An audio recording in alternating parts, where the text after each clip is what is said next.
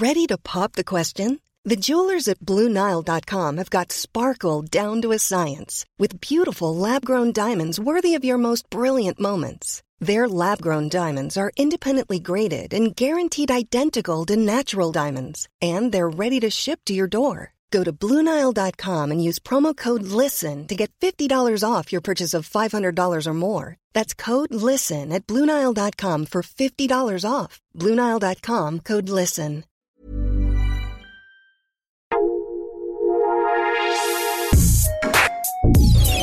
Escucha la opinión de Sergio Sarmiento, quien te invita a reflexionar todos los días con la noticia del día.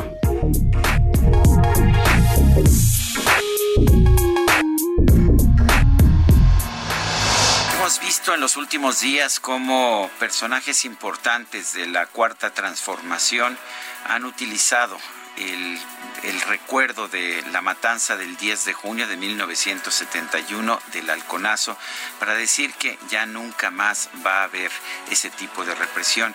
Y me parece me parece muy bien. Lo hizo el presidente de la República al lamentar la represión de ese 10 de junio de 1971 y dijo que esto es para que no olvidemos y nunca jamás se reprima en México.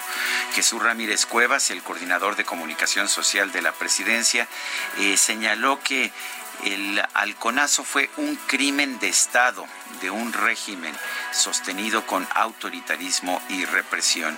Por supuesto que yo recuerdo ese, esa situación muy bien porque yo empecé mi trabajo periodístico profesional precisamente por el 10 de junio de 1971. Escribí mi primer artículo que fue publicado en una revista profesional, en la revista Siempre, unos días después y lo hice con los testimonios que me dieron mis compañeros de la Prepa 8 de la Universidad Nacional Autónoma de México. Nunca supimos realmente lo que pasó el 10 de junio de 1971, quién ordenó la represión. El entonces presidente Luis Echeverría destituyó a Alfonso Martínez Domínguez, el regente de la Ciudad de México, implícitamente señalándolo a él como responsable. Dijo que habría una investigación pero estos, esta nunca se hizo o los resultados nunca se dieron a conocer. El propio Alfonso Martínez Domínguez posteriormente en entrevistas dijo que había sido el presidente el que había ordenado precisamente este hecho. De hecho, Luis Echeverría fue juzgado por el delito de homicidio y sin embargo fue exonerado cuando el juez consideró que no había pruebas en su contra. Quizás, quizás no sabemos lo que pasó el 10 de junio de 1971, pero sí hay un testigo de privilegio eh, que estuvo presente, que supo sin duda lo que pasó.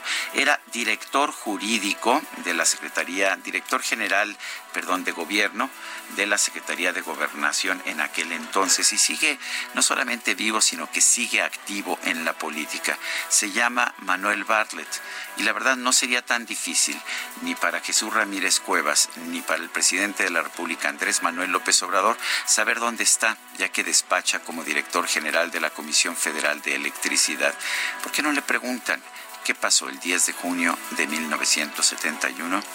Yo soy Sergio Sarmiento y lo invito a reflexionar.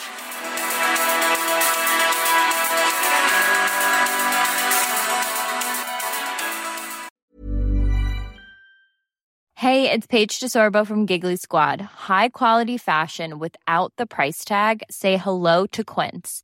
I'm snagging high-end essentials like cozy cashmere sweaters, sleek leather jackets, fine jewelry, and so much more. With Quince being 50 to 80% less than similar brands and they partner with factories that prioritize safe ethical and responsible manufacturing i love that luxury quality within reach. Go to quince.com slash style to get free shipping and 365 day returns on your next order. quince.com slash style